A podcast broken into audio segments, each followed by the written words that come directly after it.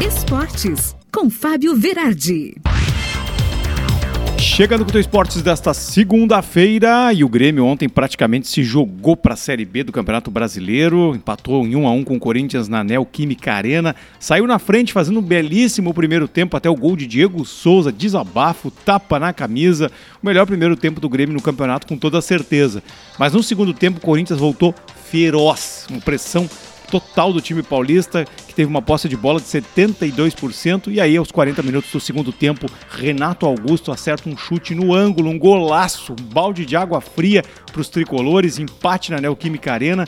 Corinthians, que é o quarto colocado no Brasileirão, com 57 pontos, e o Grêmio, que permanece em 18º lugar com 40 pontos. O Grêmio, que pode ser oficialmente rebaixado essa noite. A matemática entrou em campo e para o Grêmio não cair, precisa obrigatoriamente que Juventude e Cuiabá não pontuem. Dramática a situação tricolor e praticamente irreversível.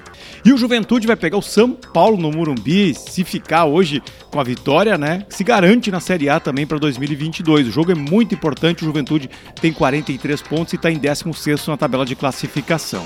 E o Inter vai pegar o Atlético Goianiense no Beira-Rio, 8 da noite. Depois de uma longa folga, o Inter ainda quer a vaga de pré-libertadores. Para isso, Yuri Alberto tem que voltar a marcar. Ele está num jejum de gols que já faz um tempinho, né?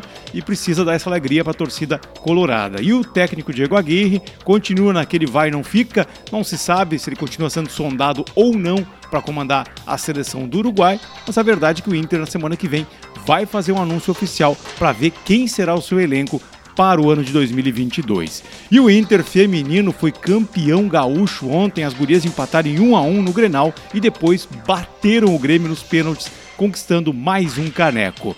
E o campeão brasileiro, o Atlético Mineiro, ganhou ontem de 4 a 3 do Bragantino Red Bull e alcançou então a segunda melhor campanha de pontos corridos num time no Brasileirão. O time de Cuca agora só perde para aquele Flamengo de Jorge Jesus lá de 2019, que conquistou então incríveis 90 pontos.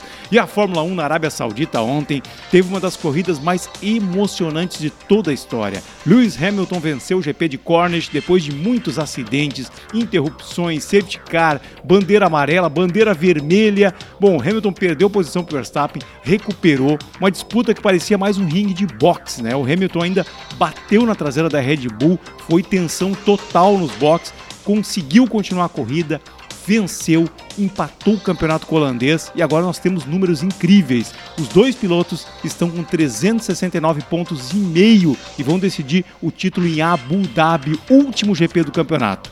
Isso não acontecia desde 1974, quando Emerson Fittipaldi e Clay Regazzoni chegaram empatados para a última corrida. Ou seja, dia, dia 12 de dezembro, nós veremos a maior final da Fórmula 1 dos últimos 47 anos. Eu volto amanhã com mais esportes na tua Radiosul.net.